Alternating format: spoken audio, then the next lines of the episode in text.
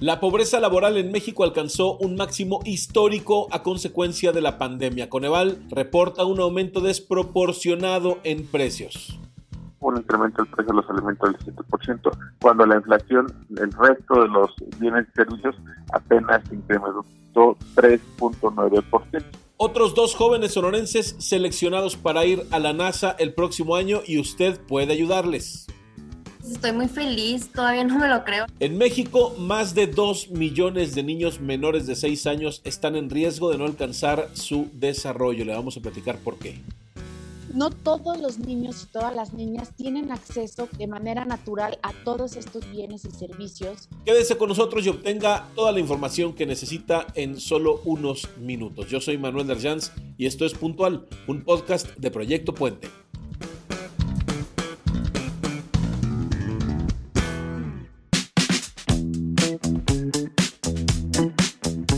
Bueno, pues ya nos lo habían advertido. Las economías del mundo siguen colapsando como consecuencia de la emergencia sanitaria. México recibió la peor parte de esta afectación durante el tercer trimestre del año. Se registró un máximo histórico de pobreza laboral equivalente a un 45%. De acuerdo a las cifras del Coneval, el Consejo Nacional de Evaluación de la Política de Desarrollo Social, esta cifra no se registraba desde el 2005, es decir, hace 15 años. Pero, ¿qué es la pobreza laboral? José Nabor Cruz, secretario ejecutivo de Coneval, en entrevista con Proyecto Puente, nos explicó. La parte de la población que no cuenta con ingresos laborales suficientes para adquirir una canasta alimentaria, es decir, un grupo básico de eh, alimentos. Esta cifra es alarmante porque se traduce a más de 56 millones de mexicanos que están imposibilitados para adquirir los alimentos básicos para su alimentación. Es decir, no son solo porcentajes, son personas reales que están padeciendo los efectos de la pandemia. ¿Qué factores encontró Coneval? Sin lugar a dudas, el tema de la contracción en el mercado laboral, la pérdida de empleos formales, también lo que ocurrió en el mercado eh, de empleos informales, pero también detectamos un incremento de los precios de los alimentos por arriba de la inflación. La inflación marcó un incremento de 3.9% eh, en este periodo, pero el de los precios de alimentos marcó un poco más de 7% en zonas rurales del país y 6.9% en zonas urbanas. 28 de las 32 entidades del país tuvieron un crecimiento exponencial en la pobreza laboral, es decir, un decrecimiento. De ese tamaño es el daño ocasionado por la pandemia las entidades del sector turismo desafortunadamente reportan mayores aumentos de pobreza laboral.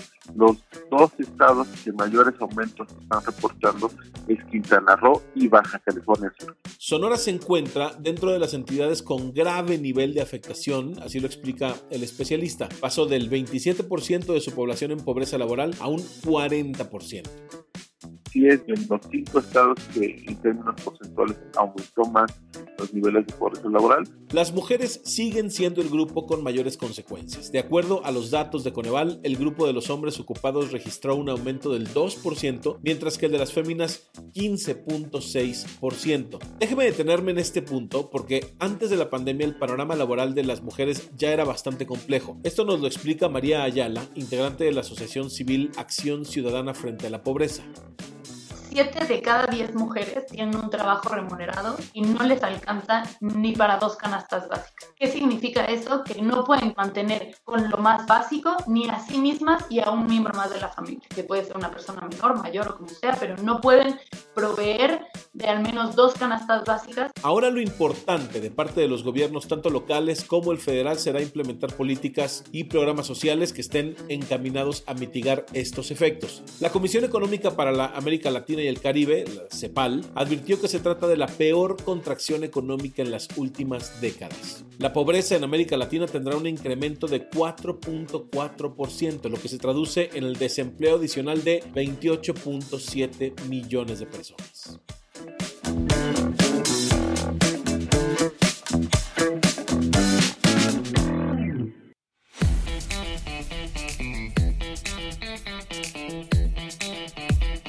Mi sueño siempre ha sido como que trabajar en la NASA, ¿no? Desde que estaba chiquita. Entonces, cuando sale la, la oportunidad esta de un programa eh, que vi por mi compañero Francisco cuando él fue aceptado, pues yo me lancé, ¿no? No esperaba quedar ni nada, pero pues así fue. Entonces, eh, muy agradecida y todo, muy feliz por haber tenido la oportunidad y pues ahora a seguir intentándolo, ¿no?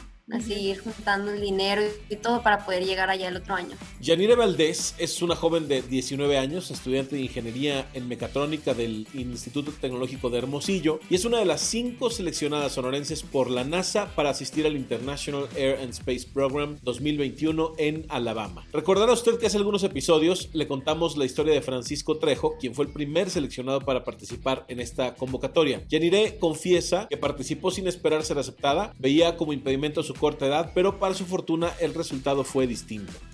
Estaba como sin nada en mis clases y de la nada me llega el correo y lo veo y yo así de que me quedé sin aire, no me lo podía creer y entro y lo veo y sí, sí era verdad, ¿no? Entonces muy emocionada y corriendo a decirle, ¿no? A todos.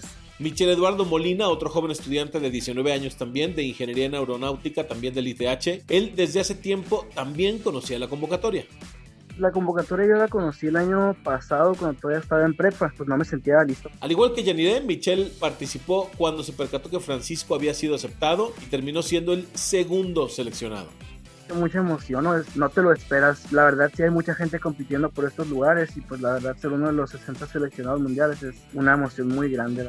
Ambos jóvenes están recaudando fondos de manera individual, pero dentro de las próximas semanas lo harán grupalmente. Por ahora, si usted quiere apoyarlos, puede buscarlos en redes sociales como Yanire Valdés, quien está organizando una rifa de una pantalla plana y otros premios. El costo del boleto es de 100 pesos. Y Michelle organiza una rifa de un viaje a Los Cabos. El costo de ese boleto es de 250 pesos. Si ustedes en posibilidad puede localizarlos en redes sociales. Recuerde que cada uno necesita 3.500 dólares que la NASA les pide para transportación, alojamiento y comida. Ayudémosle a estos jóvenes de los que podemos estar todos orgullosos.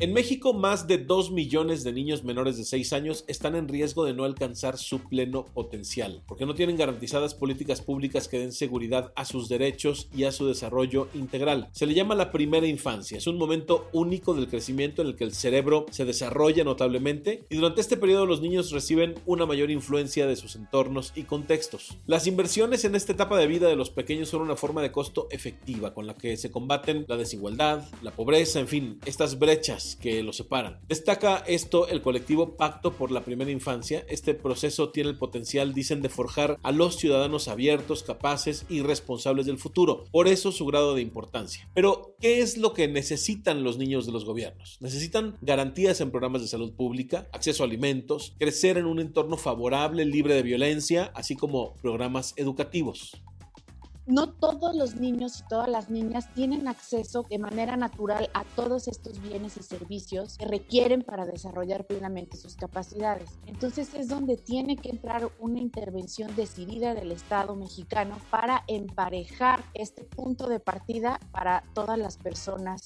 en el país. Ella es Magdalena de Luna, coordinadora política del Pacto por la Primera Infancia. Destaca que una de las prioridades como colectivo es lograr una mayor asignación de recursos del Estado a esta etapa de la vida infantil en México el gasto público en niños y adolescentes es mayor después de los 6 años. El 80% se invierte en menores entre 7 y 12 años, mientras que el 20% restante está destinado al grupo de 0 a 6 años. A pesar de que ya hay políticas públicas, se busca anclar en una ley la Estrategia Nacional de Atención a la Primera Infancia.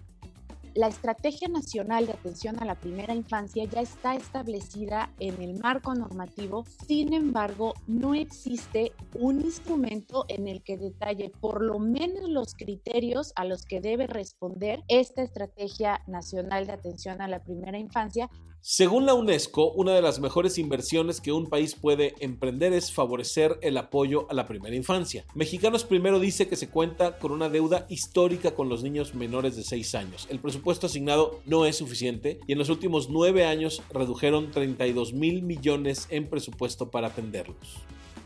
Los requerimientos de la primera infancia siempre son integrales. La nutrición afecta el desarrollo del cerebro, pero la estimulación afecta, digamos, la funcionalidad del cerebro, etc. Entonces, las intervenciones de la primera infancia siempre son integrales y por lo tanto siempre tienen que entregarse de forma integrada.